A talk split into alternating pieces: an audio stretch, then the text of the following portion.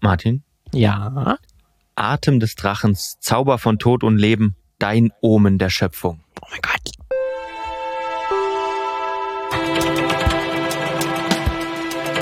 Das sind ja mysteriöse Worte, die, die du dort sprichst, Lukas. Ja, das Was ist stimmt. das? Was ist Ich, das? ich wollte es eigentlich auf Altirisch vortragen, aber ich habe mich das nicht getraut, weil Alt mein Altirisch ist ein bisschen, einge ein Ja, bisschen ja. eingerostet tatsächlich. Das stimmt, Aber euch erstmal herzlich willkommen zum Filmmagazin. Schön, dass ihr wieder eingeschaltet habt hier, äh, uns zwei Nasen zuzuhören, zuzuschauen, ob je nachdem, wie ihr, wie ihr uns konsumiert, wie wir über Filme sprechen. Und nicht nur über Filme, sondern auch über, Gesellschaft und derlei Dinge, die irgendwas mit Kino und oder Serien zu tun haben. Wir sind. Martin. und Lukas. Ja, das war doch fast das schnellste Intro, was wir, glaube ich, jemals hatten. Ja, Ähm, das innerhalb, glaube ich, von, ich war bestimmt nicht mal zwei Minuten. ja. Alles erklärt. Ja. Also ihr seid jetzt eigentlich voll im Thema, ne? Was wir sind, wer wir sind, was wir so machen. Mhm. Ähm, wir treffen uns einmal in der Woche, das hast du, glaube ich, noch, noch, noch nicht erwähnt und, und reden über äh, Filmkultur. Äh, manchmal aktuelle Filme, manchmal auch etwas ältere oder Filmphänomene. Und es soll auch in dieser Folge eher um, wie man schon gemerkt hat, dass es um was Altirisches auch unter anderem geht. Äh, dieses Mal auch einen älteren Film, der schon ein paar Jahre auf dem Buckel hat ähm, und den, den wir uns mal anschauen wollen oder angeschaut haben und den mal besprechen wollen. Aber ansonsten könnt ihr uns natürlich auch selber sehr gerne Vorschläge machen. Äh, auf unserer Webseite filmmagazin.audio gibt es Kommentarmöglichkeiten unter jeder Folge, als auch Kontaktmöglichkeiten. Da findet ihr unsere Mail.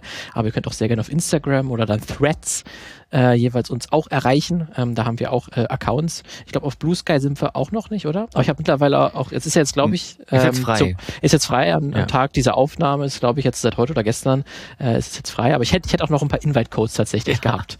Mittlerweile auch, aber ich Ja. hat mich ehrlich gesagt dann wieder losgelassen. Also da sind wir noch nicht. Aber Ja. im Metaverse findet Im, finden in, wir in. Marks Metaverse sind wir da schon ein bisschen mehr unterwegs. Ja. Aber schreibt doch auch einfach, wenn ihr, was uns natürlich auch sehr helfen würde, wäre bei YouTube einfach in die Kommentare schreiben Das oder so. Das geht stimmt. natürlich auch, weil Ja. da sind wir ja auch äh, im Bild zu sehen und so weiter. Heute zusammengeschaltet wieder, ihr werdet es vielleicht hören. Ähm, aber wir machen auch mal wieder, wir setzen uns auch mal wieder zusammen. Aber äh, heute schalten wir uns wieder zusammen aus Termingründen, Zeitgründen, Arbeitsgründen. Denn ähm, wir machen das ja hier vor Fun und manchmal eben auch abends. Und heute Abend ist eigentlich ein guter Punkt, weil der Film, über den wir heute sprechen, der ist auch eher düster, habe ich den Eindruck.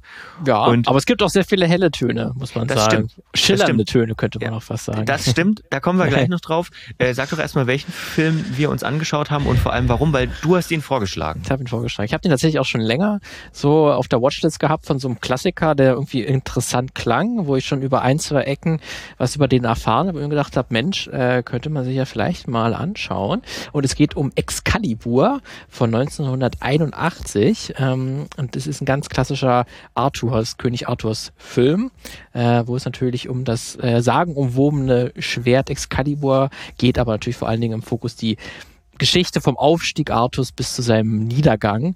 Ähm, also ganz, ganz klassisch äh, von die ganzen Punkte, die man da kennt, was alles mit Artus zu tun hat. Also Merlin, die Herren vom See, Lancelot, der Heilige Gral, die Ritter der Tafelrunde, ne? Camelot. Man kennt das alles. Ähm, und genau das ist ein ganz klassischer Fantasy-Film im weitesten Sinne, der diese Geschichte äh, erzählt. Und ich habe es zum einen Ding, ich habe es bei einer Sache, äh, ist mir der Film das erste Mal dann, glaube ich, ähm, über die, ist mir jetzt zum, zum ersten Mal aufgefallen ist, wo ich dann die Person dahinter, wer das gemacht hat, der das inszeniert und mitgeschrieben hat, das ist nämlich John Borman. Und das wird vielen äh, Filmmagazinen, äh, Zuschauenden und Zuhörern äh, und Zuhörerinnen wahrscheinlich vielleicht was sagen, weil über John Borman haben wir schon mal an einer anderen Stelle gesprochen. Weißt du es noch, Lukas? Mm, Nee.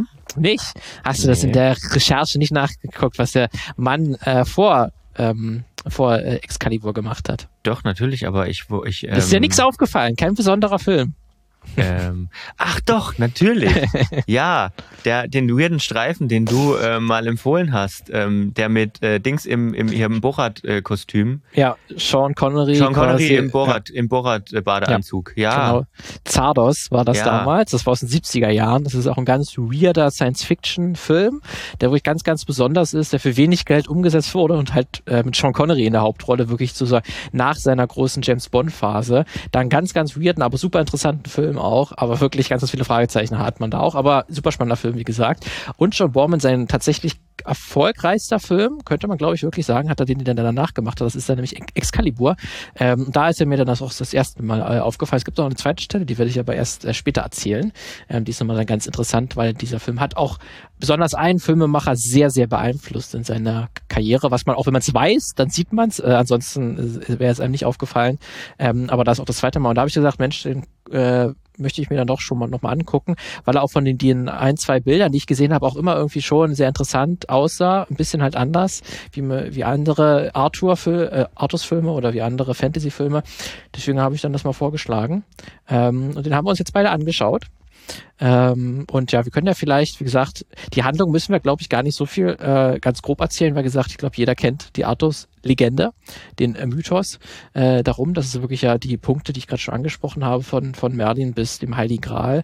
Ich glaube, das sind alles Geschichten, mit denen jeder, jede, jede Person etwas anfangen kann, weil es so, so bekannt ist und auch in unzähligen Varianten irgendwie schon erzählt wurde, ähm, dass wir da wirklich einfach sagen können, das ist einfach sozusagen die Lebensgeschichte von, von Artus, der am Anfang ein, ein Knappe ist äh, und dann sehr relativ schnell merkt, Mensch, er ist irgendwie in einer Blutlinie von Königen, äh, stammt er eigentlich und er kann auch das Schwert aus dem Stein ziehen und wird dann zum König von Britannien oder von diesem Land ähm, und herrscht dann darüber, aber hat noch mit ein paar Unwirklichkeiten zu kämpfen.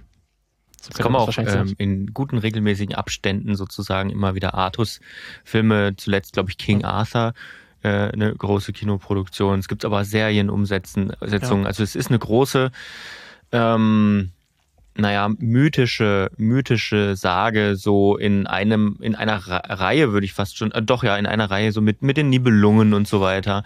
Ähm, also so in dieser Mischung aus, würde ich sagen, ähm, Naturreligion und Christentum in dieser Phase. Ne? Und dieser Film Excalibur, den wir uns angeschaut haben, der basiert ja auch in, zu großen Teilen auf der äh, auf der äh, Version sozusagen von der Artus-Geschichte und den, also und den Rittern der Tafelrunde gehören natürlich äh, dazu von äh, Thomas Mallory oder Mallory, Mallory, je nachdem wie man ihn ausspricht. Das ist ein mutmaßlich ein walisischer Autor, der im im äh, 15. Jahrhundert gelebt hat und dementsprechend auch im 15. Jahrhundert diese, dieses äh, Ding zu Papier gebracht hat und was man über das Mittelalter beziehungsweise die frühe Neuzeit, ähm, wobei es noch Mittelalter immer sagen muss, ist, äh, dass da, da natürlich auch nicht alles so hundertprozentig ähm, ja, überliefert sein kann ähm, und dass es auch immer wieder Abwandlungen gab über die Zeit und vorher auch Abwandlungen und man, man vermutet eigentlich, äh, dass diese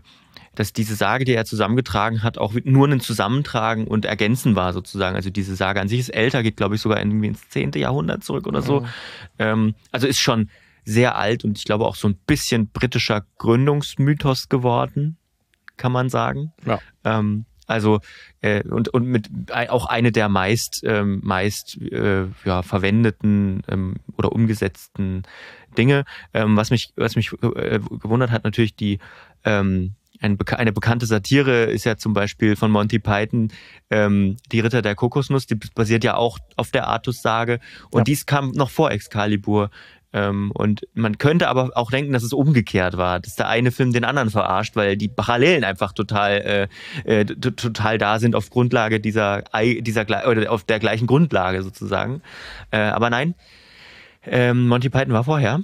Mhm. Ähm, und äh, jetzt müssen wir trotzdem mal kurz erzählen, äh, angerissen hast du es ja schon, aber worum, worum geht's eigentlich? Also wie, wie ist eigentlich die Handlung? Weil wir starten ja nicht mit Arthur, sondern eigentlich mit seinem Daddy mit dem Daddy, dem Uta, Pendragon. Er ist wahrscheinlich auch ein Name, den man schon mal in irgendeiner Variante schon mal gehört hat. Äh, und der ist nämlich, der ist, befindet sich gerade im Krieg mit anderen Ländereien und anderen Herzogen ähm, und besitzt von Merlin hat er das Excalibur-Schwert bekommen. Aber man merkt relativ schnell, der Uta, das ist, ist kein guter König.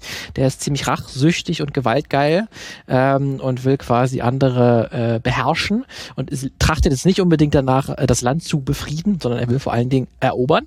Äh, deswegen ähm, ist er jetzt vielleicht nicht der, nicht der beste König, das wird relativ schnell klar. Er schafft es dann aber dennoch, ähm, aufgrund äh, seiner äh, Fähigkeiten als, als Krieger, ähm, dann halt diesen Krieg zu gewinnen. Und es gibt dann da am Anfang so eine auch kurze Friedensverhandlungen, dass er sich dann mit so einem Herzog übereinkommt, ähm, dass er diesen Krieg jetzt beilegen. Aber es wird wieder re relativ schnell, wird dieses, äh, das Kriegsbeil wieder ausgegraben. Äh, denn äh, der Uta steht dann auf einmal sehr schnell auf die Frau dieses Herzogs, äh, wo er eigentlich gerade eben den Frieden geschlossen hat also ich glaube, es geht innerhalb weniger Stunden quasi in, in, Echtzeit. Die machen irgendwie am frühen Morgen, haben sie sich geeinigt, äh, dass wir jetzt auch Frieden herrschen wollen, aber dann der Uta hat, merkt irgendwie, diese Frau da von, von dem Herzog finde ich so toll. Äh, ich, ich, muss, ich muss unbedingt mit ihr, mit ihr schlafen äh, und ich, sie muss mir gehören. Und dann fängt er den Krieg wieder an. Da muss man äh, auch, da muss man auch tatsächlich sagen, ähm, nur zum, nur zum, nur nochmal so zum, zum Verständnis, weil da wird gleich, wenn wir euch das erzählen, sehr viel passieren.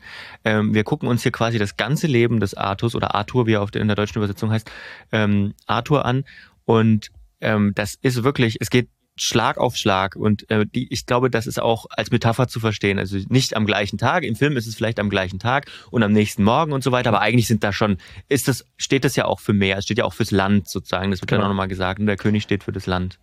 Genau, das ist ja dann auch, muss man glaube ich, gerade bei so einer Sagenerzählung und das ist jetzt eben, was schon mal eine, eine Besonderheit ist an dieser Arthur-Verfilmung ist, ne, dass die halt relativ eng, glaube ich, an dieser Vorlage äh, sich orientiert. Und das, man hat sie halt nicht unbedingt mit sozusagen Menschen zu tun im ersten Sinne, dass die jetzt irgendwie komplexe, vielschichtige Figuren sind, die so eine lange Einführung bekommen und man lernt irgendwie ein, zwei Figuren richtig tief kennen und wie die so funktionieren, ihre Backstory und so und daraus ergibt sich dann eine gewisse Handlung, sondern ne, es passiert innerhalb weniger Tage, passieren da sehr, sehr viele Dinge und auch im Film ja, wie gesagt, wie du gesagt hast, so ein ganzes Leben, was man mitbekommt. Deswegen sind meistens so ganz große Emotionen stehen da irgendwie im Vordergrund, die alles beherrschen und zum Beispiel beim Uta ist dann halt am Anfang ähm, eigentlich wirklich diese Lust einfach auf diese Frau, die alles alles überdeckt. Also er will jetzt einfach diese Frau und dadurch beendet er auch den Frieden, den er eben ge geschlossen hat und er kennt nichts anderes mehr. Er, er besteht nur noch aus dieser Lust oder auch, auf diesen Neid äh, auf, äh, den, auf, auf, auf den König, der, der, der diese Frau hat. Deswegen das dann so das beherrschende, die beherrschende Emotion. Das ja. ist dann auch in den späteren Episoden,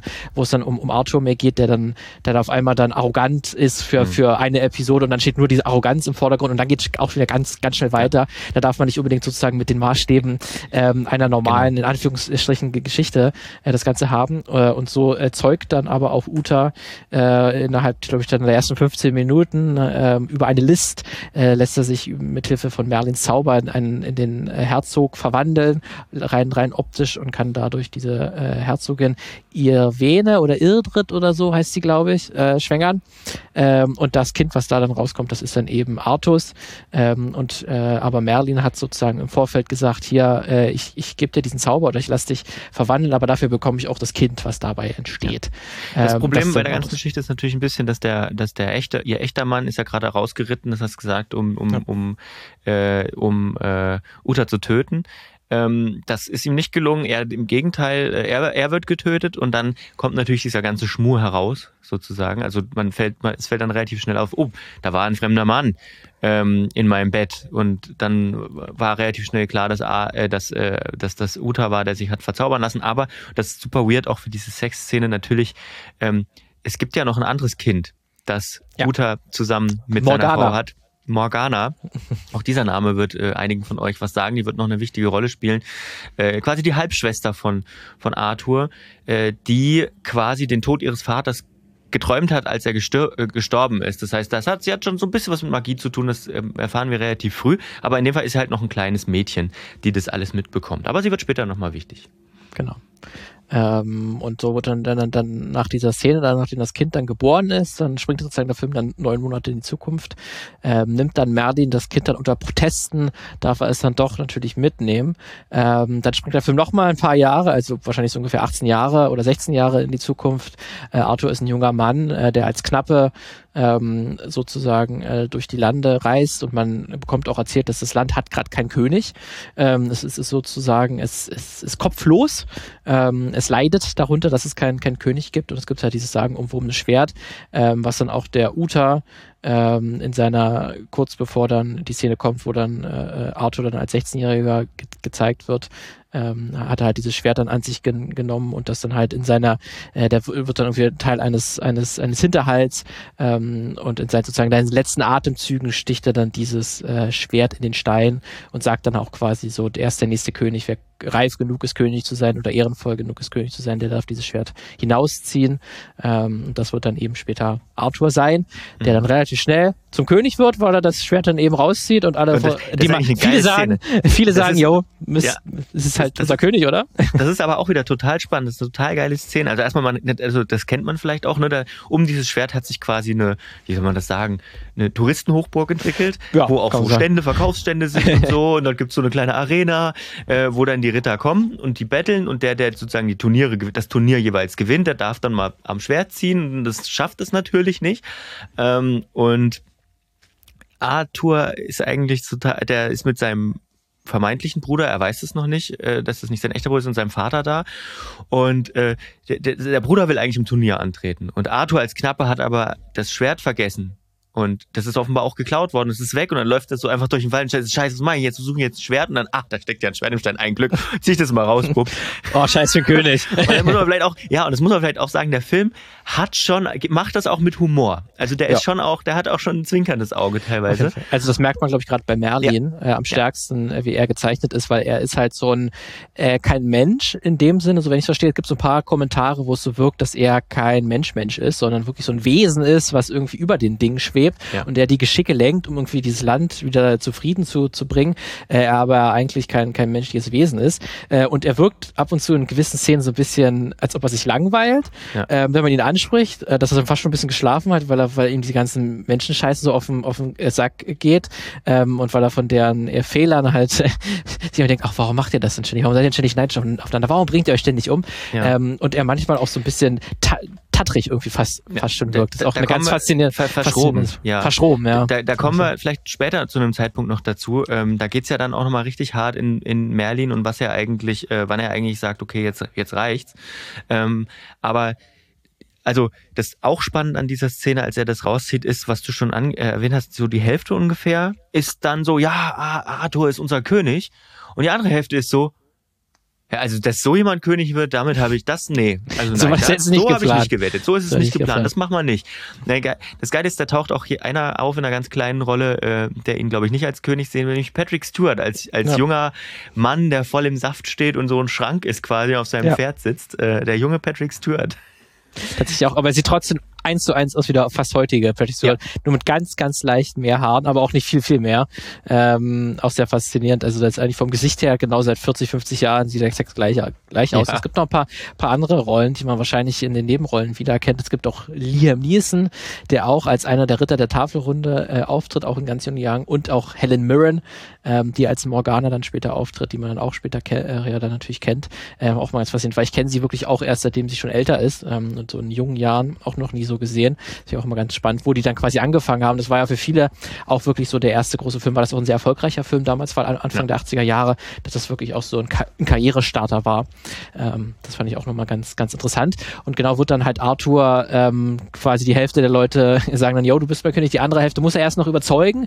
Da gibt's dann auch äh, kurz Intermezzo, ähm, weil es da kurz auch eine Belagerung kommt auf einer Burg, ähm, wo sich dann halt die Meinungsverschiedenheiten äußern und äh, Arthur, wie er ist, äh, oder Arthur, wie er ist, ähm, äh, kommt da gleich zur, zur Hilfe geeilt, um irgendwie dieses äh, zerstrittene Volk zu einen und schafft es dann, dann auch bei dieser Schlacht dann irgendwie alle von sich zu überzeugen, weil er sich als ehrenhafter Anführer gleich zeigt, sozusagen auch sein Leben hingibt für, für diese Sache, für, für dieses Land und dadurch alle auch überzeugt. Ähm, und dadurch wird er dann schlussendlich auch dann äh, König, der dann auch von äh, oder von allen auch überzeugt ist, dass er auf jeden Fall, du, du musst König werden. Oder alle sind, sind davon überzeugt, dass er auch König werden sollte. Ähm, und dann kriegt man halt dann diese einzelnen Punkte, dass er dann später auf, auf Lancelot äh, äh, trifft und dann, dann später kommt Camelot, wird das Schloss ab, erbaut. Ähm, es geht alles quasi in der Mitte des, des Films, äh, ist dann das Land, ist, hat endlich seinen König, ihm geht's gut, es, es, es blüht auf. Keiner muss mehr hungern, zumindest müssen die Ritter müssen nicht hungern, weil die äh, die, das, das, das, das Essen auf, dem, auf der Tafelrunde ist immer reich gedeckt oder der, der, der Tisch ist immer reich gedeckt. Aber dann irgendwann kommt auch Zwietracht dann doch wieder ins Spiel. Ähm, denn auch eine ganz bekannte natürlich äh, Geschichte ist, dass dann Lancelot die Ehefrau von Arthur äh, begiert ähm, und dass es dann dort auch nochmal Zwe Zweifler gibt und aber Lancelot eigentlich auch so ein ehrenhafter Ritter ist, äh, der sich deswegen selbst ins Exil quasi schickt, weil er mit dieser einerseits diese, diese Pflicht, diese Pflichterfüllung gegenüber Arthur hat, aber gleichzeitig diese Liebe zu der Ehefrau äh, auch spürt. Und da gibt es in ein Intermezzo und irgendwann ähm, geht es dann auch zugrunde, mehr oder weniger. Arthur wird ähm, ja, wird krank, könnte man, könnte man sagen, oder kriegsmüde oder lebensmüde so ein bisschen. Ähm, und sozusagen dann in den älteren Jahren schickt er aber noch sozusagen um sein ähm, um sein Leben wiederzubekommen oder seinen Lebenswillen wiederzubekommen, dann äh, schickt er seine Ritter äh, dazu aus, den Heiligen Gral zu suchen. Kurz davor ähm, ist dann auch tritt Morgana nochmal auf, ähm, die dann äh, als wichtige Beraterin äh, quasi bei der Ritter der Talfrunde agiert hat. Aber sie hat nur ein Spiel gespielt, denn im Hintergrund ähm, ist sie noch voller Rache erfüllt, äh, denn sie hat nicht vergessen, äh, dass quasi auch Arthur mehr oder weniger auch so ein bisschen indirekt äh, am Tod ihres Vaters äh, mit beteiligt war oder zumindest äh, der Vater von Arthur ja da seine großen Rolle mit hatte und dafür ähm, beschuldigt sie auch Arthur selbst, dass das dafür, dass er äh, für den Tod auch des, des Vaters mitverantwortlich ist ähm, und hat sich dadurch ebenfalls einen List ausgedacht, um Arthur reinzulegen und macht dann quasi das, ähm, was, was der Vater von Arthur gemacht hat, nämlich so sich in einen anderen Körper zu versetzen. Ähm, so äh, versteckt sich dann oder Morgana oder lä lässt sich in einem anderen Körper äh, erscheinen, ähm, um dann ein Kind mit Arthur zu zeugen. Hier hat man auch wieder das Inzestiöse, ähm, was auch in vielen äh, solchen Legenden häufiger mal, mal vorkommt, ähm, dann auch erzählt, dass daraus entsteht dann Mordred, das ist wahrscheinlich auch so ein Name, den man gehört hat. Das ist dann sozusagen das Kind von Arthur und Morgana, der dann sozusagen als Herausforderer ebenfalls die Krone haben möchte. Ähm, und dann der Zweikampf äh, zwischen Arthur, der dann, in, äh, der dann auch den Heiligen Gral findet, oder einer seiner Ritter, Parsival, den Heiligen Gral findet, auch ein Name, den wahrscheinlich jeder kennt. Ähm, letztlich kommt es dann am Ende zum großen Duell zwischen Mordred und Arthur. Ja, also sehr, sehr viele Handlungen. Ich habe noch also nicht mal alles erzählt. Da hast du noch nicht mal über die Love Story zwischen, äh, zwischen Sir Lancelot und, und Ja, ich habe es nur kurz mal ähm, erwähnt, aber Frau, ja, aber seiner Frau ausführlich gesprochen, weil das ist ja auch schon wieder fast eine äh, fast eine Geschichte. Ja, also, es gibt bestimmt auch Opern, die sich nur darum drehen. Ja, safe. Also ähm, ihr, ihr äh, erwähnt, äh, ihr, ihr merkt schon, das ist alles äh, ähm, genauso groß, wie es sich anhört. Und ja. da passt dann auch die Musik dazu. Wir haben dann, wir haben auch den Ex, wir haben Wagner ganz viel, äh, passt ja auch zu Parsifal, ähm, aber aus unterschiedlichen, äh, aus unterschiedlichen Werken von ihm Dinge. Wir haben Karl Orff auch, also wer, wer das, wer das kennt, das ist genauso pompös und mächtig, wie es sich anhört, äh, genau. das Ganze. Da passt dann nämlich auch das Setdesign, glaube ich, ziemlich gut rein. Ähm, das ist zwar kein teurer Film äh, gewesen, auch für 1981 jetzt nicht. Also man merkt auf jeden Fall, man musste da in gewissen Punkten Abstriche machen. Also Camelot äh, zum Beispiel ist jetzt nicht so voll mega krasse äh, Burg, wie man jetzt irgendwie das vielleicht von einem. Ich, ich glaube, wir haben nur einmal eine Aufnahme, wo man es von außen sieht. Von außen wo, bisschen, ja. wo aber so, wo aber sozusagen der See, so ein großer See gezeigt wird und da steht irgendwie reingemalt äh, so, ein, so, ein, so ein Schloss und mehr sehen wir davon gar nicht, außer halt ja. Innenaufnahmen. Ja, ja. Und es gibt noch so einen Vorplatz, äh, wo so ein Ritterturnier dann auch stattfindet. Das sieht aber auch relativ klein aus in so einem Waldstückchen. Ja. Ähm, ne, und auch so andere Stellen, da wirkt es dann schon eher ein bisschen kleiner, aber es ist trotzdem sehr pompös. Wenn es dann sich pompös inszeniert, wie sehr pompös, was man vor allen Dingen an den Rüstungen merkt, das ist nämlich auf jeden Fall was ins Auge fällt, ist nämlich, äh, dass ab einem bestimmten Punkt, wenn dann sozusagen sich die Ritter der Tafelrunde wirklich richtig gebildet hat und sie sozusagen an ihrem Höhepunkt ihrer Macht sind, dann haben die vorher, haben die so ein bisschen so eine dreckige Rüstung an, um das zu zeigen. Ne, die sind noch nicht ganz die richtigen Ritter-Ritter, aber wo sie dann äh, richtig am im Höhepunkt ihrer Macht sind, da haben die richtig shiny Rüstungen, ja. die wirklich dich blenden. So shiny sind die und das ist schon eine sehr besondere Stilmitte, glaube ich, das fällt sofort auf, ähm, dass die wirklich, die sind Engel quasi, wirklich, die ja. dich mit ihrer, mit ihrem Glanz äh, wirklich blenden. Ich glaube, die haben auch tatsächlich, also ich habe nicht nachgeguckt, aber ich glaube, die müssen, die müssen den Film sozusagen normal gefilmt haben und müssen die ganze Zeit so ein Spotlight auf diese Richter draufgeschossen haben, ja. äh, damit die so shiny sind, weil Nachhinein im Computer kannst du es ja nicht irgendwie gemacht haben. Ich weiß nicht, ob es vielleicht eine Belichtungssache ist, aber ich denke schon, dass sie das wirklich händisch, weil das ist, glaube ich, auch das günstigste in Anführungsstrichen, die ja. irgendwie anzuleuchten. Absolut. Aber es muss trotzdem wahnsinnig aufwendig gewesen ja. sein, dass, dass du trotzdem immer, immer sauber schrubben musst, äh, damit du das, wenn du Licht drauf strahlst, dann irgendwie keine Fettflecken drauf, drauf siehst äh, und dann jederzeit immer immer das Licht da richtig zu halten. Das war sicherlich ein ganz, ganz großer Aufwand, weil zum Beispiel Merlin, der hat halt auch so eine so ein Stahl Helm auf. Ja, so, eher also so ein, eher so ein oh, wie, sag, wie ist denn das? Ja. So, eine, so eine zugemachte Krone, ha die aber nicht spitz ist, sondern eher so eine Haube. Also eine Haube, Haube, eine, so eine Stahlhaube. Haube, aber aus Stahl. ja, genau, Stahl. Und die glänzt halt auch so. Und das stimmt, er hat er halt die ganze Zeit an. Äh, und das ist wahrscheinlich auch wahnsinnig aufwendig gewesen, damit die immer schön, schön glänzt. Aber das soll halt auch zeigen, dass er halt äh, ist ein bisschen außerhalb unseres äh, weltlichen Lebens stattfindet. Ähm, deswegen, aber das, es gibt auch ein paar an, andere Szenen, äh, die sehr pompös inszeniert sind. Doch so eine, wo dann, glaube ich, die Suche nach zum Heiligen Gral oder nach dem Heiligen Gral beginnt, wo dann sich dann die Ritter in so einer, in einer Kirche innerhalb von Camelot befinden und das sieht so ein bisschen spacey fast schon aus, da erkennt man ein bisschen Zardos tatsächlich wieder, wo dann so, eine, äh, so ein christliches Kreuz zu sehen ist und da kommt irgendwie so ein blauer Schimmer drum, drumherum und es sieht fast aus, als, als, als würden die sich in einem Art Raumschiff äh, befinden. Fand ich auch sehr faszinierend, aber das ist auch sofort was, was auffällt und deswegen ist der Film auf jeden Fall auch optisch schon sehr interessant. Ähm, der ist auf jeden Fall was, was man so nicht kennt, weil das alles noch so händisch ist, ne? Und wenn da Leute sich in, äh, auf einem Pferd irgendwo bewegen oder in Ritterrüstung gegeneinander kämpfen, sind das wirklich, ist das kein CGI offensichtlich natürlich gewesen für 1981 ja. ging das, ging das auch, auch gar nicht, sondern das ist alles gebaut und wirklich Leute, die in irgendwelchen äh, Plattenrüstungen halbwegs sich versuchen zu bewegen und die bauen hier auch sehr stark ein, dass man relativ schnell außer Atem ist, wenn man sich in so einer fetten Rüstung äh, bewegt. Ähm, auch wenn die, glaube ich, manchmal auch ein bisschen aussieht wie, wie Pappe oder wie, also jetzt nicht ganz wirklich eine Stahlrüstung, so die Schwer Schwere hat es jetzt nicht, aber die bauen sehr stark ein, ähm, dass dann diese Ritter sich sehr schnell außer Atem sind oder wenn die sich irgendwie auf Matsch oder so bewegen, das ist auch sehr schnell äh, da, dass man da die Balance äh, verliert. Deswegen ist es so von der ganzen Aufmachung her schon mal sehr, sehr einzigartig und so sehen einfach Filme heutzutage auch einfach nicht mehr aus. Ja, also er ist schon sehr dirty, muss man sagen. Sehr ähm, dirty. Ja, auch, auch es gibt ja dann mehrere Szenen, unter anderem als Lancelot dann ähm, gegen Liam Neeson kämpfen muss. Ähm, da, da, da, da geht's ja erst mit Lanzen los sozusagen, dann werden sie aber runtergestoßen, dann muss, müssen die, sind die natürlich schwer verletzt und dann müssen die aber trotzdem weiterkämpfen bis aufs Blut im Prinzip.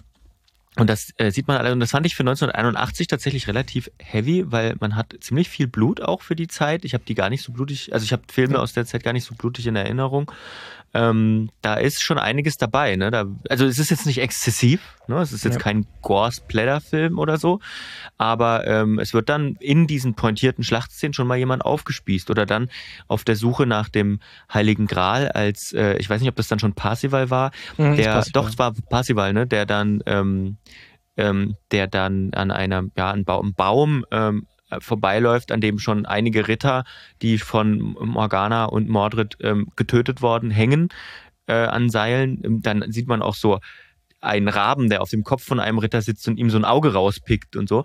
Äh, also es ist kein Horrorfilm, aber er setzt so das, das wirklich so pointiert ein, dass man sagen kann, huh, also es wäre wahrscheinlich wirklich so ein, so ein Film gewesen, wenn man den irgendwie mit acht Jahren oder so mal im Fernsehen gesehen hätte und gesagt, ach Mensch, einfach mal so ein Arthur-Film. Ja. Dann ist das so einer, der ihm nachträglich noch so Albträume ja. bereitet hat, weil man nicht damit ge nicht gerechnet hat, dass es dann doch ein paar Gewaltspitzen äh, gibt. Das ist auf jeden Fall, das ist auch, glaube ich, ähm, sehr typisch Borman, äh, der das auch gerne in seinen Filmen immer wieder so gemacht hat, äh, der da sehr kompromisslos ist, wie gesagt, dadurch, dass halt auch ähm, so Sex auch eine größere Rolle spielt, dass dann auch so entsprechend inszeniert ist. Also der ist da schon etwas äh, kompromissloser und ist jetzt nicht dieses Familienunterhaltung, äh, wie man halt heutige Arthur-Filme me meistens gemacht hat. Ähm, deswegen ist es auch nochmal ein bisschen eine, eine andere Inszenierung, gerade weil dieses Sagenhafte und Operettenhafte oder Opernhafte da super, super deutlich wird. Ähm, deswegen wäre es wahrscheinlich auch was sowas für einen Deutschunterricht, könnte, hätte ich mir vorstellen können. So ab der 11., 12. Klasse. Äh, ja, für Englisch. So oder, für, oder für Englisch, genau äh, wäre das wahrscheinlich auch so ein, so ein Film gewesen, weil er trotzdem ein bisschen ungewöhnlich ist. Ähm, aber ja, aber wie, wie, wie fandst du ihn denn insgesamt, Lukas? Hat er, hat er dir Spaß gemacht? Weil geht er dann auch seine fast zwei Stunden, weil er natürlich viel erzählen muss. Ähm, wie hast du es so empfunden? Ja, also natürlich weil du das gerade mit der Zeit gerade einsteigst, natürlich ähm, wird heute anders erzählt. Ne? Es werden bestimmte Einstellungen, die du heute nicht mehr so lange halten würdest, werden halt lange gehalten. Ne? Person reitet von A nach B, sowas. Ähm, Bilder, die halt lange stehen. Aber an sich ist es, finde ich, trotzdem noch ein, ähm, Film, der sich gut, gut gucken lässt tatsächlich. Und wie gesagt, ich finde, der hat auch einen guten Mix aus ähm, Schmunzeln und Ernsthaftigkeit und auch Deepness auf jeden Fall, das kann man sagen, da sprechen wir vielleicht gleich noch drüber. Ähm, der, der war schon alles in allem ziemlich gut und ich verstehe auch, dass er so naja, grundlagenlegend für Filme, auch darüber sprechen wir sicherlich noch, ähm, war, die, die später kamen, Ähm, ich finde gut, also was ich besonders immer äh, interessant fand, ist, dass er zeigt, wie ähm, bestimmte politische Entscheidungen funktionieren. Ne, das geht los mit, mit, mit ähm, gleich am Anfang, worüber wir gesprochen haben, mit der Geschichte, als äh, Uta, ähm, als Uta quasi die, das Land zuerst mal kurz befriedet, bevor er sich sozusagen in die Frau des, äh, des Kontrahenten verliebt. Das hat er, so, er hat so den anderen niedergerungen mit Ex Excalibur, tötet ihn dann aber nicht, sondern sagt, okay, pass auf, wir finden jetzt hier einen Kompromiss. Ich bin König, äh, also dir gehört das Land vom, vom See bis zur Burg, aber ich bin der König. So. Ja. Und das war dann irgendwie ganz nett für den, so, so besser als zu sterben, na gut, dann machen, machen wir das jetzt. Ähm, und dann gibt's ja aber wieder den Punkt, und zwar sieht er dann die Frau. Es ist natürlich, da muss man vielleicht nochmal einschränkend erwähnen, ne, die Frauenfiguren sind hier enorm ähm, abziehbildhaft und, und tatsächlich nur ähm, objektifiziert. Ne? Also die Frau in dem Fall steht halt für etwas, was der König begehrt, was der König will. Und das kann halt eine Länderei sein, das kann halt eine Frau sein, das kann dies und jenes sein. Also der, man kann, man darf wirklich keinen feministischen Film erwarten. Das ist das Gegenteil davon, ist aber auch keine feministische Geschichte, die Grundlage, glaube ich. Ja. Dann hat man natürlich Morgana oder halt Morgan Le Fay, wie sie auch oft genannt wird, die, ähm, die ja auch nur im Prinzip die böse, rachsüchtige Frau ist, so ähm, die betrügt und also wir haben so ein paar, wir haben so ein paar ähm, Schwierigke Schwierigkeiten auf dem Gebiet der der Gleichberechtigung an der Stelle. Ähm, wobei natürlich auch die, die Männer sind natürlich auch Abziehbilder. Du hast schon gesagt, das sind keine Charaktere, das sind Figuren. Aber es zeigt, zeigt glaube ich, trotzdem ganz gut äh, in, dass in solchen Legenden und Mythenerzählungen, dass da Frauen häufig, die wird ein oder zwei Rollen äh, zugewiesen, aber immer in Relation zum Mann. Ähm, also Frauen sind dann immer die, die entweder die Verführer, äh, aber äh, oder halt die, die irgendwie im Hintergrund irgendeine Intrige planen, aber halt bei beiden Verführer als auch sie planen Intrige, stürzen sie immer die Männer in irgendein Unglück. Mhm. Äh, und sie sind immer so Objekt der Begierde, aber gleichzeitig sind die Männer, wenn, wenn sie dem nachgeben, dieser Begierde, dann sind sie verdammt.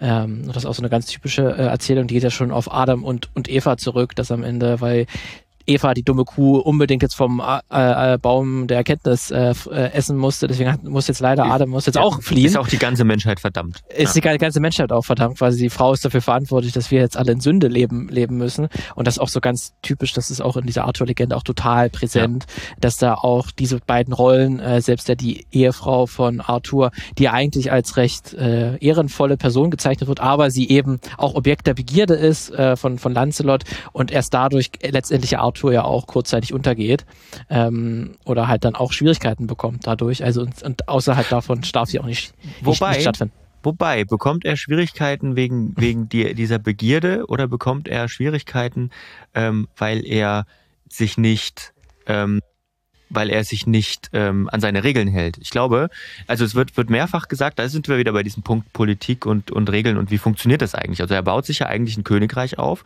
mit seiner Tafelrunde, das, ähm, das auf das sehr auf Regeln basiert, ne? dass das darauf basiert, dass sozusagen die Gesetze eingehalten werden. Und durch dieses, durch diese Ehrverletzung in Anführungsstrichen dass nämlich, und Morgana ist dann diejenige, die sozusagen dem Liam Neeson Ritter steckt. Pass mal auf, hier, der, der, äh, der große Ritter Lancelot und die Frau vom König, die, ähm, die haben was miteinander. übrigens, G ja. Ginerva. Ginerva, äh, die haben was miteinander. Die haben über, die haben ja in dem Moment noch nichts mit, die haben Gefühle füreinander, das wissen sie auch beide, aber sie, sie, sie also ja. Lancelot sagt ja dann auch, ich werde dich immer lieben, aber ich sehe, ich finde das toll, dass du die beste Freundin von meinem Bruder, äh, die beste, äh, die, die, die Frau von meinem besten Freund ist, bist sozusagen, ähm, und von meinem König. Und bis dahin war ja noch nichts. Und ähm, dann kommt es trotzdem zu diesem, zu diesem Showdown im Prinzip zwischen Lancelot und dem Liam Neeson-Dude, ähm, der, äh, der ja stattfinden muss, weil Arthur auch seinen besten Freund nicht oder seinen stärksten Ritter nicht bevorzugen darf. Ne, der ist nicht erheben, sondern es sind die Gesetze und es kommt halt auch irgendwann mal der Satz, wenn du dich nicht an deine Gesetze hältst, ähm, dann bricht das ganze System zusammen. Und in dem Moment, es gibt ja dann sozusagen die Szene, wo sie ihrer irgendwann später ihrer äh, Lust nachgeben und im, im Wald auch in so ein ganz, ganz berühmtes Bild sozusagen, beide liegen nackt im Wald und ähm, haben sich ihrer, äh, haben sozusagen die Sünde begangen und, und ihre, ihre Versprechen gebrochen. Und aber das war nicht der Punkt, warum das Königreich zusammenbricht, sondern das Königreich bricht zusammen, weil Arthur sich dann nicht an seine Regeln hält und beide umbringt, sondern weil er sich dafür entscheidet, das nicht zu machen. Also so lese ich das. Weil aber er ist ja trotzdem von, von Neid äh, erfüllt in dem Natürlich Moment, ist er ne? von Neid erfüllt, aber er, er, er, er, er gibt dem sozusagen nicht nach. So habe ich es interpretiert. Ne? Ja, er, steckt, er steckt sozusagen Excalibur zwischen die beiden, statt sie im Schlaf zu, ja. zu, äh, zu töten, was sein in Anführungsstrichen Recht nach den Regeln, die bei ihm im Königreich gelten, gewesen wäre. Ähm, und deswegen verfällt er erstmal in seine Dings und das Königreich zerfällt dann auch so. Aber letztendlich also, ist er trotzdem, die Handlung der Frau hat das sozusagen ja, mit begünstigt. Na, deswegen, na äh, aber ja klar, aber ja, es gibt natürlich noch da noch eine Ebene mehr, das letzte Mal ja fragen könnte, warum gibt es überhaupt diese Regeln? Das wird im Film auch durchaus angesprochen, dass, dass wir eben diese Regeln gemacht haben und dass die eben ziemlich unfair sind. ähm, aber ich, es, hat, es ist nicht eine totale Hinterfragung oder Reflexion davon. Das ist nee, so über, überhaupt nicht, überhaupt aber nicht. Ja, das wollte ich damit nicht sagen, aber, ja. aber ähm, das, das, äh, es ist trotzdem sozusagen ähm, es, es, es, es, es zeigt nochmal auf diesen Politikaspekt ganz gut, ja. ähm, wie, das, wie das funktioniert. Ne? Dass wenn ja. du dann anfängst und brichst deine eigenen Regeln, die das System halten, dann ist es halt mit dem System vorbei, sag ich mal. Genau. Ähm, das fand ich auch, auch super spannend dann äh, so bei der Betrachtung, ähm, weil für mich war diese ganze Arthur-Legende, äh, dann, wenn ich so auch so direkt nochmal sehr klassisch präsentiert bekomme, aber habe ich auch so richtig gemerkt, was für eine große Monarchie-Rechtfertigung diese ganze Geschichte halt auch ist, weil das wird ja wirklich mehrmals im, im Film auch betont und das sagt Merlin auch direkt zu Arthur, äh, wirklich äh, eins zu eins Zitat, wenn du schwach bist, wird das Land zugrunde gehen. Wenn du stark bist, wird das Land blühen und gedeihen. Ja, das ist so direkt das Schicksal hm. des Landes ist mit dem Wohlergehen und der Stärke des Königs äh, verbunden und wir brauchen quasi einen großen Herrscher, äh, damit das alles äh, funktioniert. Das ist ja dann im Prinzip sogar dummer, also wirklich, das, das ist so ein Punkt, wo ich so denke, was, das ist jetzt die große Botschaft so. Das ist ja, ja das, das was die, der Heilige Gral ist im Prinzip. Auch das, ja, das die, sozusagen ja. die Info, das Land ist der König und der König ist das Land. Das Land, ja.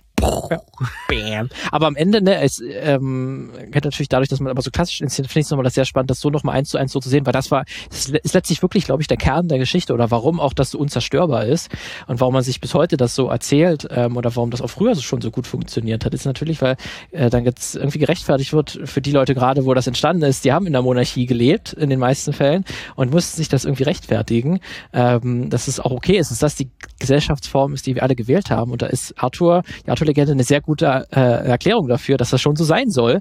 Äh, und guck dir an, wenn wir einen schwachen König haben oder gar keinen König haben, noch schlimmer, äh, dann geht das ja alles äh, zugrunde. Und da hat auch mal denn manchmal, manchmal schaffe ich es auch Bücher äh, zu lesen und da hat tatsächlich in äh, Erzählende Affen, äh, das ist ein Buch, äh, das Untertitel Mythen, Lügen und Utopien, wie Geschichten unser Leben bestimmen, äh, von äh, Samira El-Quasel und äh, Friedmann Karich. Die haben sich mal da, damit beschäftigt, äh, wie, warum sich Menschen Geschichten erzählen und warum sie so aufgebaut sind, wie sie aufgebaut sind. Äh, und in einem Kapitel beschäftigen sie sich tatsächlich auch damit, warum Monarchien eigentlich so lange gehalten haben und diese Erzählung vom König, der halt ein Land regiert und wenn der König gut ist, dann ist der Land, das ist das Land auch gut und das umgekehrt, ne, wenn schlecht ist, dann ist auch das Land äh, der Verdammnis äh, gewidmet. Und äh, sie schreiben, ähm, Genau, äh, in Zeiten von Unbeständigkeit wirkte nicht so beruhigend wie die Vorstellung, dass der Herrscher einer Gesellschaft, die sich gegen diese äh, Widrigkeiten behauptete, von den Göttern beauftragt war. Der König war gewissermaßen ein Upgrade des mythologischen Helden, ein herausragender, der sich gar nicht erst beweisen musste, sondern durch seine schiere Existenz und die darum gebaute Mythologie für die Lösung aller Probleme sorgte äh, und dann ein bisschen weiter unten. Die unbewusste Angst vor Destabilisierung äh, kann die Heldenverehrung äh, erklären, die Monarchien bis heute entgegengebracht wird. Die Krone und das angebliche blaue Blut sind dabei nur Symbole dieses Märchens, nicht seine Quelle. Ähm, und das dann, und sie erklären dann noch weiter in dem Kapitel, dass sozusagen gerade im Mittelalter, wo man quasi entweder durch die Pest gestorben ist oder durch irgendeines der zahlreichen Kriege, ähm, die in irgendeinem Fürstentum vom Zaun gebrochen wurde, quasi man brauchte so einen Ankerpunkt ähm, worauf man sich vertrauen konnte und wo man sich auch sicher war, das funktioniert. Da muss ich nichts tun, weil ich, es gibt so viele Unbestätigkeiten und so viele Unregelmäßigkeiten bei dem Vorfängsten. Die eine Sache über mir, die beständig ist. Und das war in Monarch, der dann auch durch das Erbe, durch einfach das, das Kind, das übernimmt einfach. Ich muss mir gar keinen Gedanken machen, was ist eigentlich, wenn der König tot ist. Ah okay, da kommt schon jemand anderes, der irgendwie aus der Blutlinie kommt, dann passt das schon für mich. Und deswegen ist das auch so eine Erzählung, die bis heute halt funktioniert ähm, und die halt auch in solchen Geschichten total präsent ist, wo das wirklich dann eins zu eins so betont wird. Hier, äh, Merlin, du bist tugendhaft und gut, deswegen bist du ein guter, guter König und du bist ein guter König, dadurch bist du auch tugendhaft und gut. Das ist dann so ein Schulterschluss. Also es, geht, es geht gar nicht anders. Er ist auch auserwählt ähm, durch sein Tun. Äh, schon von Anfang an steht außer Frage, dass, dass Arthur ein großartiger König ist, auch wenn er in ein paar Episoden mal auch schwache Seiten zeigt, das ist erlaubt. Aber am Ende ist er trotzdem ein großartiger König und dieses, äh, die Monarchie wird niemals hinterfragt. Nein, das, das fällt schon gleich ganz am Anfang, wo er sozusagen gesagt bekommt, naja, du hast jetzt das Schwert gezogen, du bist jetzt der König ja. von Merlin im Prinzip. Und dann sagt er, wie jetzt Merlin, das kann doch nicht wahr sein. Was, ähm, was, und was mache ich da jetzt? Ich bin doch dem gar nicht gewachsen und so, ja, ja, da musst du jetzt durch. Ähm, übrigens wird die Burg von deinen Unterstützern gerade belagert. Und los geht's. Ja. Nee, und, und dann so, und, ähm, und, und jetzt? Und Arthur dann so, naja, wir müssen, äh, wir müssen ihnen helfen. Also, na siehst du, so schwer war die erste Entscheidung doch gar nicht. ja, jetzt so. hast du schon deine erste Lektion ist quasi ja, äh, ja. gelernt. Ne, und das ist dann auch wirklich deswegen, aber das möchte ich dem Film jetzt auch gar nicht so sehr zur, zur Last legen, dass jetzt eine große Monarchierechtfertigung ist, weil das wäre natürlich ein bisschen unfair. Wenn man sagt, man möchte die Arthur-Legende klassisch äh, verfilmen, dann ist das natürlich, geht das mit einem mit. Man kann natürlich äh, wenn ich heute noch mal viel Geld hätte und so und mir sage, ich will eine Arthur-Verfilmung machen, wäre natürlich mal sehr spannend, ähm, das wirklich mal stärker zu hinterfragen ähm, und durchaus mit den Mitteln, die mir und die Figuren, die, ich, die man dort ge gelegen hat, dass natürlich da wirklich was äh, Hintergründiges zu machen und dann wirklich auf halber Strecke quasi dann einen Twist einzubauen, dass dann Arthur irgendwann sagt, so ich die Macht übergebe ich euch, ähm, dem dem dem Volke. Ähm, das kann man dann vielleicht auch, dass es dann nicht im Mittelalter spielt zum Beispiel. Man kann das ja auch in der Moderne irgendwie erzählen. Wäre auch mal ganz ganz spannend. Das ist ja gerade auch das Faszinierende dass diese Mythen und Legenden ja total äh, äh, variabel sind und ganz häufig adaptiert werden in ganz unterschiedlichen Versionen. Das habe ich irgendwie auch, wo ich den Film gesehen habe, es sind mir auch so, also es gibt ja so häufig auch diese äh, Erzählung von irgendeinem äh, äh, Ritter äh, oder irgendeinem König, der irgendein mächtiges Objekt sucht und damit halt dann äh, äh, die, äh, das, den Krieg gewinnt oder irgendwie das damit das, das Gute gewinnt. Ne? Man kennt es aus He-Man zum, zum Beispiel. Da gibt es das mächtige Schwert, ähm, womit dann äh, Prinz Adam zum, zum großen He-Man wird und die und damit das Böse besiegt. Ne? Oder man kann auch in Herr der Ringe ist auch ganz stark dieses Mittel, man braucht diesen einen Ring, dieses mächtige Objekt, ähm, um irgendwie dann, äh, um über das Land zu herrschen und, um das, äh, damit das Gute gewinnt. Ähm, ist, man hat ist, da fand ich auch spannend. Ist der, ist, ist der Ring Excalibur oder ähm, der Heilige Gral?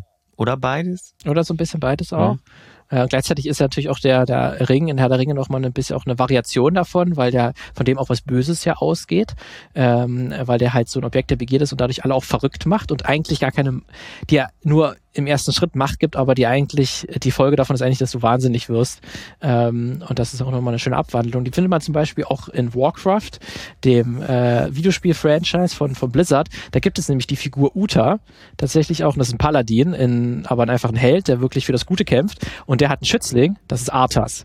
Ähm, ne, auch so eins zu eins die Figuren. Und die machen aber äh, Blizzard, die Entwickler von, von Warcraft, die haben das auch eine Variation, erzählen die davon. Da ist nämlich Uta ist ein guter äh, Paladin und sein Schützling Arthas, der wird böse, ähm, weil er quasi, um sein Land zu beschützen, ähm, holt er sich ein mächtiges Schwert, das heißt der Frostmorn, und das korrumpiert ihn und macht ihn zu einem dunklen Ritter, mehr oder weniger, und er wird dann zu einem bösen Herrscher. Und so ist das auch nochmal eine komplette Umkehr, so ein bisschen davon. Uta ist hier der, der Gute und Arthas wird, wird, zu, einer, wird zu einer Art Bösewicht.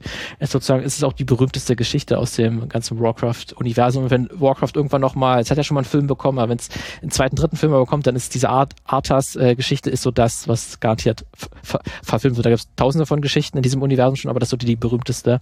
Äh, auch Geschichte ist auch ganz interessant, dass hier so auch eins zu eins Bezug genommen wird auf die Arthur-Legende. Äh, und da halt auch dieses äh, Mordred, dieses Kind, was aus einer incestuösen äh, Beziehung äh, hervorgeht, ist ja auch was, was man zum Beispiel in G Game of Thrones total äh, präsent hat mit, mit Joffrey.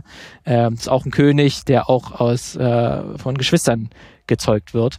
Ähm, das ist zum Beispiel auch, auch etwas, äh, was ich sofort irgendwie dann wieder entdeckt habe. Deswegen fand ich auch nochmal ganz äh, interessant, äh, wie häufig dann diese Mythen, er war und, und selbst natürlich äh, äh, Arthur selber oder Artus, die Artus-Legende, hat, hat jetzt natürlich das nicht ausgedacht oder so, war also die ersten. Es gibt schon also früher auch Achilles ist ja irgendwie auch mit dabei in dieser Geschichte, aber es gibt ja dann auch diese eine Szene, wo dann Mordred zum ersten Mal gezeigt wird in seiner goldenen Rüstung und, und seine Mutter sagt dann, du bist unverwundbar, solange du diese Rüstung trägst.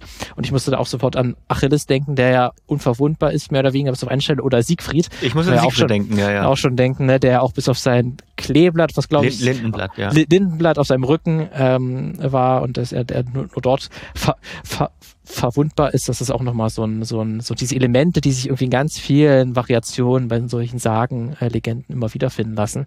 Ähm, deswegen ist fand ich auch ja, immer das. Da, also auch in, in, in, den Nibelungen ist ja auch der Drache spielt auch eine Rolle natürlich, ja. ne? Auch wenn der jetzt hier nicht in Form eines Drachen äh, auftritt, sondern in Form des unterliegenden Bösen, würde ich sagen. Ja. Ähm, und ich, also vielleicht, was hältst du davon, wenn man das alles, also wenn man vielleicht diese Artus-Epiken oder diese Artus-Erzählung eher als Gattung oder als, äh, als Genre begreift? Äh, mit, mit, mit, mit wiederkehrenden ja, Figuren teilweise, mit wieder, äh, wiederkehrenden Bildern als, als eine Geschichte. So, es gibt ja Parsifal zum Beispiel gibt's ja auch ähm, jetzt nicht nur die Wagner-Oper, äh, sondern es gibt ja auch, ähm, ich glaube, Wolfgang, Wolfgang, ist der Wolfgang? Von Eschebach oder so, schon noch mhm. früher, 12. Jahr, 13. Jahrhundert, keine Ahnung, gibt es ja auch eine große, äh, ja. große, äh, große ähm, Geschichte dazu, wo die der Ritter der Tafelrunde, glaube ich, nur so eine untergeordnete Rolle spielen, aber Parsival halt im Mittelpunkt steht, wo er ja auch diese Transformation macht zum, wie das jetzt hier im Film auch ist, zum, zum irgendwie Bettelknaben mit so einem Schalk im Nacken hin zu einem ja. gestandenen Ritter der, der Tafelrunde genau, im Prinzip. Genau. Und ja. es gibt auch vom letzten oder vorletzten Jahr, ist ein Film erschienen, Green Knight, ähm, der das auch nochmal, der eine Ritter, ich habe leider jetzt seinen Namen gerade vergessen, aber das ist auch so einer von den zwölf, die man, die eher selten im Vordergrund stehen und hier mal der Film sich gesagt hat, den stellen wir mal im Vordergrund und erzählt auch eine ganz weirde Fantasy-Geschichte mit ihm von so einem Ritterprinzen, der aber eigentlich nichts kann und auch eigentlich gar nicht ehrenhaft ist, wie es sich für einen Ritter der Tafelrunde eigentlich gebühren würde, aber irgendwie trotzdem äh, ein Ziel hat, was er erfüllen muss oder sich quasi ein, ein, äh, eine Pflicht erfüllen muss. Ich fand den Film nicht besonders gut, muss ich sagen. Ich fand den, ähm, der ist für mich nicht zusammengekommen. Der ist zwar hm. teilweise wunderschön und interessant gestaltet, aber auch super verworren erzählt. Wie hieß der ähm, Film? Green Knight. Green Knight. Green Knight, ähm, da ist mit Dave, Dave Patel in der Hauptrolle als dieser Ritter. Ich, ich glaube, es war nicht Parsival. Es war einer der un unbekannteren zwölf Ritter. Ich glaube, es war auch Gawain, Gawain. Es kann so sein, dass das die Liam Neeson-Figur war. Ähm, aber das heißt vielleicht auch ein paar andere Tafelrunde ähnlich. Aber, das, aber es ist im Prinzip auch eine Variante der Artus-Legende, die dann auch sich sehr direkt Bezug nimmt auf diesen Heldenmythos und das auch versucht umzukehren. Ich fand das jetzt nicht gut umgesetzt im Film, aber sehr interessant. Äh, und so hat man wirklich ganz viele unterschiedliche Variationen davon. Äh, wie du gesagt hast, das ist ja wirklich so eine Gattung, die man ganz unterschiedlich interp interpre interpretieren mhm. kann. Ich habe ähm, genau, ich habe mal kurz nachgeguckt, das ist Gawain oder Gawain. Gawain, ja. ähm, der, der, das ist die Liam Neeson-Figur tatsächlich. Ah ja, genau. okay, gut. Aber, und der spielt aber bei Parsival, in dem Parsival Ding spielt ja, glaube ich, auch eine Rolle. Das, deswegen, aber ja auch, auch nochmal ganz anders inszeniert. Da spielen auch die anderen Ritter der Tafelrunde kaum, kaum eine Rolle in, in, in dem Film. Ähm, deswegen ist es auch nochmal ganz, ganz anders gemacht. Ähm, aber ja, ich habe mich aber trotzdem gefragt, ob wir eigentlich äh, so als sozusagen Gesellschaft sollten wir uns noch solche alten Mythen unbedingt erzählen, weil es sind ja so viele auch äh, Punkte und Konzepte, die dort angesprochen werden, die eigentlich veraltet sind. Oder Darf was, ich noch Wagner hören? Darf genau, ich noch Wagner hören? das, das darfst du, aber darfst du dir noch Artus eine Artus-Legende anhören? Oder was, was, was für eine Relevanz hat das heute eigentlich noch? Klar darf ich das. Ähm, also natürlich darf man das. Natürlich. Vielleicht ja. sollte man das auch mal machen, einfach um darüber Bescheid zu wissen, auch weil es interessant ist. Und ähm, ich, also ich würde mal anders antworten. Ähm, welche Relevanz hat das heute noch? Würdest du sagen, dass Herr der Ringe eine Relevanz hat? könnte man eigentlich auch sagen, auch weniger ja. eigentlich, weil es wenig über aktuelle politische Verhältnisse erzählt, aber das ist natürlich auch kein Vorwurf an Herr der Ringe, mhm. aber irgendwie sagt auch wiederum schon und es ist ja außerdem irgendwie auch total lehrreich und auch kulturell wichtig, glaube ich, dass man sich auch mit genau. was war davor mit beschäftigt. Genau. Und ohne, ja. ohne, ohne, oh, ich würde, würde sogar so weit gehen, ohne Excalibur wäre der Herr der Ringe, die Herr der Ringe Filme in der Form nicht, nicht möglich, so. Ähm, so, allein schon die Figur des, äh, des, des, des, Ian, äh, des äh, von Ian McKellen gespielten äh, Gandalf oder, ja. oder auch, auch Dumbledore. Beispielsweise habe ich auch einen ganz guten Podcast jetzt darüber gehört, ähm, verlinke ich in den Show Notes, wo die auch darüber gesprochen haben. Eye of the Duck heißt der. Ähm, diese Figuren, die, die basieren auf diesem schelmischen, natürlich gibt es die Figur schon länger, aber auf diesem, auf dieser schelmischen Interpretation von Merlin, glaube ich, äh, hat man, da hat man viel Inspiration rausgenommen beispielsweise. Und deswegen denke ich, natürlich ist das Sinn. Das ist genauso wie die Nibelungen von Fritz Lang sich anzugucken, kann auch nicht schaden. Ja. Wenn man das mit, natürlich mit einem, ich sage mal, einem wissenschaftlichen Interesse tut ähm, und einem kulturhistorischen Interesse und weniger, weil man sagt, das das ist das, wo ich hin will, sozusagen. Das ist natürlich dann schwierig. Ja, aber ich würde sagen, doch, natürlich. Ähm, warum nicht? Ähm, auch weil es ein, ein ganz äh, interessanter Film ist, wo man viel dazu äh, davon lernen kann. So. Genau. Ja.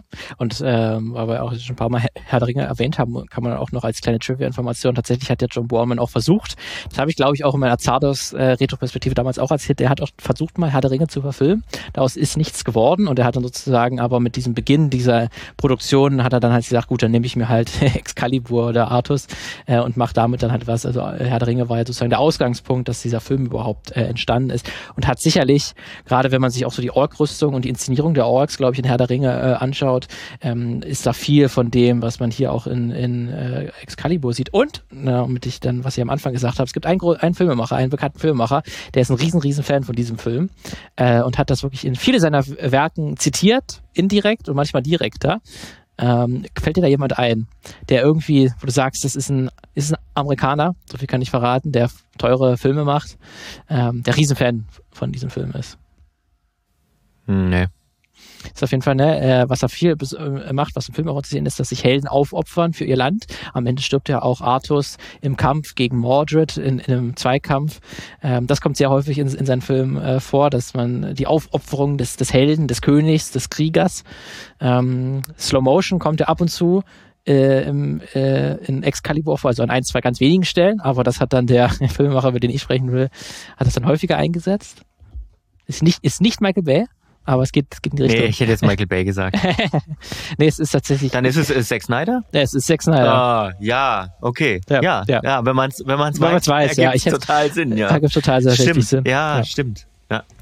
Der ist, äh, hat wirklich gesagt, das war sein Film auch der Kindheit und dann auch der Jugend, ähm, weil er auch so toll fand, dass so, dass das so eine erwachsene Geschichte ist, so ein Fantasy-Film, der eben nicht, äh, wo alles heiter die Teiter ist, sondern da gibt's Sex, da gibt's Blut, äh, da gibt's Lust und Begier, da gibt's Verrat und das fand er immer ganz, ganz großartig und hat das wirklich ne, in 300 ist das auch total, ist dieser Heldentod ja. ähm, und diese Slow Motion ist total äh, bewusst eingesetzt. Er hat auch in der im, im, im Komme, äh, also in der im Live-Kommentar oder in, in, in der Blu-ray-Kommentar zu äh, Justice League hat er auch ganz bewusst gesagt, ne, diese mythologische Inszenierung von Excalibur, die wollte er auch so eins zu eins übertragen für Justice League und quasi ist, so wie Batman äh, die Justice League-Mitglieder äh, ranholt, ist quasi, ist Ritter der Tafelrunde. Das war für ihn so, ne, diese Übertragung und zum Beispiel die in äh, Sucker Punch, äh, da gibt es ja so eine Szenerie, die dann auch in so einer Burg äh, stattfindet, wo die Hauptfigur gegen so Ritter kämpft. Gegen, und gegen Drachen äh, dann auch, ja. Und gegen Drachen auch und diese Rüstungen, diese Ritterrüstungen, das sind die 1 zu 1 Rüstungen von Excalibur. Die hat er da ah, wieder, krass. wieder, wiedergefunden, da hat er in irgendeinem Archiv, hat er die wiedergefunden und auch teilweise so aufgebaut, aber die sollten so aussehen wie in Excalibur. Ähm, und er hatte auch geplant, Zack Snyder hatte auch geplant gehabt, wenn es zu einem weiteren Justice League gekommen wäre, äh, das eine Fortsetzung bekommen hätte, dann hätte quasi, wäre Batman, hätte sich in Louis Lane äh, äh, verliebt und die beiden hätten eine Affäre angefangen. Und so ah, wäre ah, ja. das die Inter ähm, das gleich gewesen bei Parsival und Gini, Ginevera. Ähm, und deswegen, da wurde das auch so inszeniert. Deswegen, also er ist ein Riesenfan davon, von diesem Film. Deswegen ist, wenn man Zack, Zack Snyder verstehen will, ja, schaut euch Le ja. Excalibur an. Lancelot, nicht, nicht Parsival. Äh, äh Lancelot, genau, richtig. Ähm, deswegen ist auch mal sehr faszinierend, ne, dass es auch noch so bis heute so das gehört zu you can you, you cannot unsee it, wenn du es einmal weißt. So. Genau, genau, richtig. und ähm, ein, ein, ein Ding, was ich noch äh, gelesen oder beziehungsweise in dem Podcast gehört habe, von dem ich gesprochen habe, ist ähm, also auch was Interessantes, ähm, dass, dass diese, diese Art der Filme, ne, diese großen ähm, äh, langen, diese, diese Art der Inszenierung und diese Heldengeschichte, dass die eigentlich nur entstehen konnte, weil weil Star Wars so erfolgreich war 1977. Ja. Und da kann, dem kann man einiges, oder dem kann ich einiges abgewinnen tatsächlich, dieser, dieser Einschätzung oder dieser Interpretation. Wenn, wenn es Star Wars nicht gegeben hätte, dann hätte es so zum Beispiel diesen Film nie hätte nie geben können. So. Höchstwahrscheinlich kann man wirklich sagen, weil jetzt anders als vielleicht so eine ähm, Historienepen wie jetzt ein Kleopatra oder ein Spartacus, die auch so eine großen mythologischen Geschichten ja irgendwie erzählen, aber die sind ja doch nochmal so historisch ein bisschen mehr in der Realität, sage ich mal in Anführungsstrichen, ja. verwurzelt. Ja. Und Star Wars ist ja wirklich auch ein Mythos, ja. äh, der auch ganz stark äh, mit solchen Abziehbildern arbeitet und das nicht als Kritik gemeint, sondern das ist dann einfach die Art der Erzählung. Und äh, wenn man äh, halt am Anfang des Films halt äh, Arthur und Merlin äh, durch den Wald gehen sieht und die erzählen sich irgendwie halt, was jetzt das Schicksal von Arthur ist, dann muss man eins zu eins an Luke und Obi-Wan denken. Also das ist eins zu eins diese Figurenkonstellation. Und die sind also tatsächlich, und das fand ich auch, da habe ich so, also auch in dem Podcast, da habe ich so gedacht, Alter, das stimmt. Ähm, Merlin ist im Prinzip ähm, eine Kombination aus Obi-Wan und Meister Yoda. Ja. Du hast diese, du hast dieses Schelmische, du hast das, ähm, wo wir durch den Wald gehen. Du hast auch das erste Mal, dass Merlin auftaucht, kurz nachdem Arthur das, das Schwert aus dem Stein gezogen hat, dann liegt er auch so auf so einem Baum. So ein bisschen, ne? So ein bisschen wie, äh, wie bei, bei Yoda auf dem Planeten. Ja. Du denkst so, ja, ja. Ja. Alles, alles schon mal da gewesen ja. irgendwie. Ne? ähm, ähm, und und äh, bevor ich es vergesse, natürlich spielt auch in dieser G Geschichte eine große, das habe ich am Anfang schon mal angesprochen, eine große Rolle ähm, diese Frage nach einem großen Umbruch. Da und da finde ich, da ist er dann wieder, da ist er dann wieder auch auf das Aktuelle, auf die, auf die Zeit heute zu, übertragbar. Wobei hier geht's ja eher um dieses Naturreligion gegen Christentum. Ne? Wir sehen das ja auch im Film. Man hat ja, erst das wird ja auch, auch äh, gesagt, dass Merlin sagt, äh, die genau. alten Götter verschwinden und ja. es ist was Neues da und, und es ist ganz und, klar, das Neue Merlin, ist Christus. Genau, und Merlin gehört in diese Zeit. Und dann hast du, du hast schon beschrieben, dass ähm, was so dich so an äh, an an äh, an Sa Sardos erinnert. Zardos, ähm, an Zardos erinnert, diese, diese Inszenierung des Christentums, also dieses blau leuchtende Kreuz, ist dann irgendwann, da, da, da sieht man schon, ne, da kommt das Christentum. Und auch Lancelot wird ja dann irgendwie offenbar so ein Prediger des neuen Christentums. Und die sind ja alle so ein bisschen, oh, wir müssen jetzt dem einen Gott folgen ja. und so. Ja. Und wenn, und wenn euch etwas Schlechtes passiert, ihr müsst es quasi ertragen. Es ist ja auch dieses Leiden oder die Sünde ertragen, genau. ist auch so, ja. so integral für den christlichen Glauben. Äh, oder es gibt eine Figur, die für uns gelitten hat und jetzt müssen wir das ihm, ihm gleich tun oder so. Äh, deswegen ist auch sehr, ist auch nochmal sehr spannend, ist wahrscheinlich auch aus theologischer Perspektive Perspektive auch ein ganz, ganz spannender Film, weil er wirklich an so, äh, an so einer ähm, Punkt, historischen Punkt stattfindet, wo sich halt dann das äh, Christentum dann halt durchgesetzt hat, komplett. Ähm, ja. Und dieser, dieser alte Glaube, äh, nicht christlicher Glaube dann eben abgeschworen wurde. Deswegen, das stimmt, das ist, da gibt es wahrscheinlich bestimmt auch Doktorarbeiten oder irgendwelche Masterarbeiten, die das zur Excalibur dann nochmal durchexerziert haben. Ähm, ja, auf jeden Fall das auch. Ich hätte sonst nur noch einen Punkt, ähm, den ich noch erwähnen wollen würde. Ich hatte ja auch gesagt, dass man diese Geschichten, die kann man ja auch einsetzen, um ähm, auch mal wirklich stärker das zu hinterfragen, gerade dieses Monarchie-Thema. Deswegen, ich habe nicht vor kurzem eine Serie gesehen, äh, wo ich sehr überrascht war, dass sie das tatsächlich dann gemacht hat, weil ich habe über das Franchise habe ich schon mal gesprochen, äh, nämlich He-Man. Ähm, das ist ja auch sehr stark natürlich auch von, von Arthur und dem und Excalibur inspiriert. Muss ich, glaube ich, keinem erklären. Das ist auch die He-Man-Universum äh, ist relativ simpel, auch gut gegen böse. Ähm, aber da gibt's ja auch seit kurzem auf Netflix äh, eine, eine, wieder, eine, eine Neuauflage die quasi auch nach der Serie mehr oder weniger spielt und das wirklich fortführt. Ich weiß nicht, hast du die gesehen? Die heißt nämlich dann Masters of the Universe. Ja, wo ähm, quasi He-Man gleich am Anfang verschwindet und es eigentlich um andere Leute geht. Genau, das ist nämlich schon mal das erste, wo man merkt, okay, die machen ein bisschen was anderes.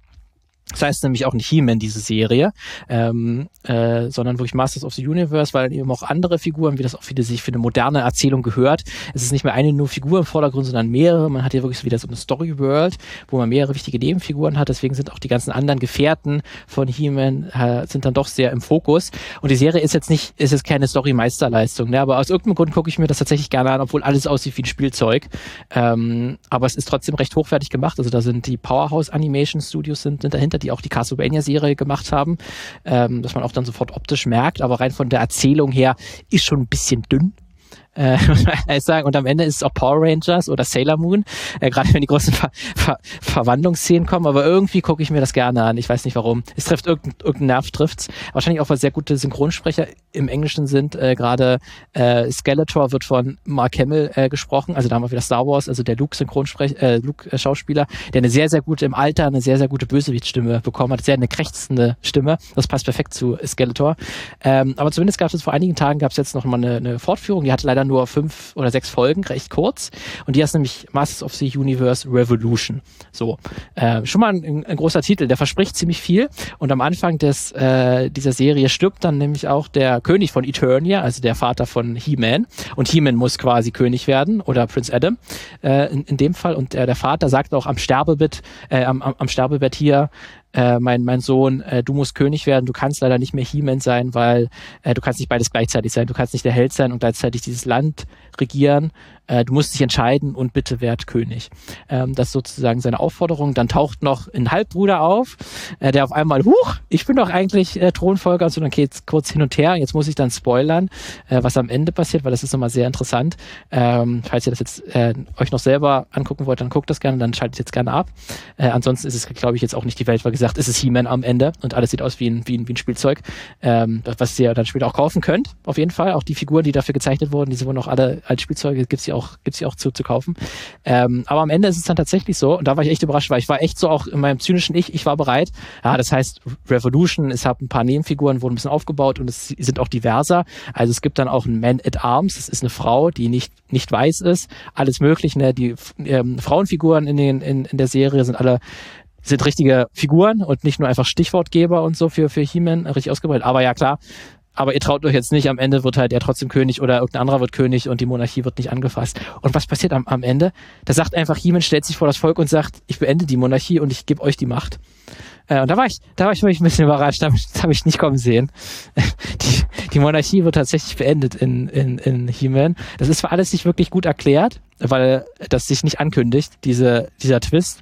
Äh, und auch alle Nebenfiguren äh, beglückwünschen He-Man oder Prince Adam äh, dann auch, ja, super Entscheidung, äh, finden wir großartig. Und dein Vater, der hätte das bestimmt auch richtig gut gefunden. Obwohl er original in der ersten Folge sagt, er möchte eigentlich, dass die Monarchie weiter äh, existiert, aber hey, sch sch schwamm drüber.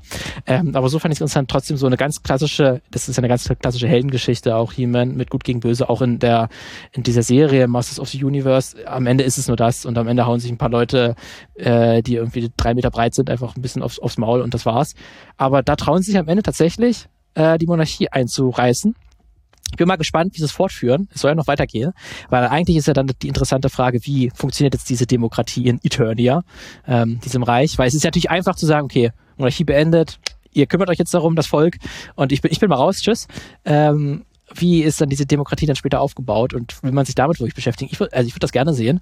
Ähm, aber ja, so kann man auch sehen, so kann man eine, eine Artus-Geschichte, die sich da oder Elemente rausnimmt, kann man auch so erzählen. Ja. Also, macht mal einen coolen Artus-Film nochmal jetzt. Coole, coole was, was Progressives bitte. Vielleicht ja. auch mit Frauenrollen, die sich nicht nur beschränken auf das, was man eh schon kennt. Ja, genau. So, also, also schon, aber auch eine Schauempfehlung. Ne? Kann, kann nicht schaden, den zu gucken wenn man ja. sich dafür interessiert. Also Ex Excalibur Fall. jetzt so insgesamt, wenn man dafür ein bisschen was anfangen. Wie gesagt, ist natürlich ja. ein bisschen ungewöhnlich und für Leute, die jetzt sagen, ha, alte Filme finde ich immer manchmal ein bisschen schwierig, weil die ein bisschen altmodisch sind. Das nicht, der ist schon altmodisch, äh, auf jeden Fall. Aber auch, wie gesagt, aus den Gründen, die wir jetzt genannt haben, auch super viele interessante Punkte. Und gerade wenn man sich so für Legenden und Sagen äh, interessiert äh, und das sagt, hey, ich würde mal wieder gerne so, ein, so einen Film irgendwie sehen. Ähm, auch so, das ist ja irgendwie auch Menschheitsgeschichte am Ende, ne? Weil das ist halt so eine der integralen westlichen äh, äh, Legenden, ähm, die da sehr, sehr präsent sind, äh, wie wir hoffentlich erklären konnten, ganz vielen Einzelstücken sind die bis heute sehr, sehr, sehr, sehr präsent. Deswegen ist es ja auch mal äh, sehr interessant, dann nochmal so einen Film zu sehen, der das dann so konzentriert und sowas erzählt. Ja, und dann liest man noch zwei Sachen dazu und hört vielleicht nochmal eine Oper dazu und weiß auch besser Bescheid. Genau, könnt, dann könnt ihr auch in die Oper gehen ja. äh, und euch da, oder Tristan und Isolde ist ja tatsächlich, ja. was ich irgendwie tatsächlich auch, muss ich zu meiner Schande erklären, ich wusste gar nicht, dass das so eigentlich ein Teil von der Artus-Legende ist. Ich habe die irgendwie immer so separat gesehen aber es sind ja tatsächlich auch. Was kommt, ja auch kommt ja auch, also zumindest aus der okay. äh, aus der Wagner, Wagnerschen, aus dem Wagnerschen Tristan, Tristan und Isolde kommt ja ähm, kommt ja auch ein Titel vor, ein Musikstück sozusagen. Ah, siehst du, siehst du. Ja. Da habe ich auch was gelernt. Un Unkenntnisse gehabt äh, darüber. Ähm, aber ja, so ist es, glaube ich, schon dann äh, für, für Leute, die dann so ein bisschen Historiengeschichte, Kunst, Kulturgeschichte erfahren wollen, ist, glaube ich, auf jeden Fall eine Empfehlung wert. Wer sich fürs Mittelalter interessiert, ist da gut aufgehoben. Das gut. Ähm, Gibt es noch was anderes außer Excalibur diese Woche? Hast du was gefunden? Ja, ich hätte noch was. Oh, und zwar, ja. und zwar Montag war ja der große Tag, der große Stichtag, an dem Amazon Prime die Bezahlgeschichte Werbung eingeführt hat. Mhm. Ähm, haben wir, glaube ich, weiß nicht, ob wir das schon mal angekündigt haben, ich glaube, das haben wir immer schon mal erzählt, dass man sozusagen, man kann sich jetzt rauskaufen, also man, auch wenn man Prime-Mitglied ist und dafür bezahlt im Prinzip und äh, dann hat man ja nicht nur Prime Video, sondern auch den ganzen anderen Spaß und Bestellen und so weiter, ähm, hat dann jetzt aber auch Werbung. Das heißt, Freeve ist, glaube ich, dann hinfällig, sondern alles ist Freeve. Also man kann Amazon nur noch gucken, wenn man Werbung schaut, obwohl man Geld dafür bezahlt. Und ja. Das klingt alles schon so ein bisschen nach Schmu. Man kann sich rauskaufen für 2,99 im Monat. Ähm, das also ist extra. Schmus. Extra. Extra drauf, genau. So. Das ist Schmus, das finden auch die Verbraucherzentralen äh, und die haben angekündigt, dagegen zu klagen. Die ja. Verbraucherzentrale Bundesverband will äh, gegen Amazon klagen, äh, weil die der Meinung sind, das ist nicht okay bin ich sehr gespannt, wie das dann ausgeht. Ja. Äh, aber das äh, sieht man auch wieder, wie gut es ist, dass es Verbraucherzentralen gibt, die dann da Absolut. gesammelt. Ähm, weil wenn ich jetzt äh, eine Klage gegen Amazon gemacht hätte, hätte ich, glaube ich, keine Chance gehabt. ich glaube, sie wollen das auch als Sammelklage machen. Also ist mein Stand jetzt. Mhm. Sie wollen das, glaube ich, auch als Sammelklage machen, also dass sich alle anschließen können. Mhm. Ähm, also sie haben sozusagen den Standpunkt, dass es eine wesentliche Vertragsänderung ist und äh, man deswegen eine Zustimmung hätte einholen müssen. Ich habe keine Zustimmung, äh, keine Zustimmung geben müssen, also äh, ja. Mal schauen. Ja. Das ist ja, glaube ich, auch erst seit kurzem in Deutschland so möglich, so eine Sammelklage. Wenn es ein Verein oder ein Verband äh, muss das ja dann machen. Das kann keine Einzelperson, glaube ich, initiieren, wenn ich da äh, rechtlich richtig in, informiert bin. Ähm, aber auch nochmal da dann schön in Aktion zu sehen und mal gucken, wie dann Amazon reagiert, weil ja. das, glaube ich, ja wirklich schon Schmu, wie du gesagt hast. Gut, na dann, mehr nicht. Dann euch eine schöne Woche und wir hören uns nächste Woche wieder. Korrekt. Bis dahin. Bis dahin. Ciao.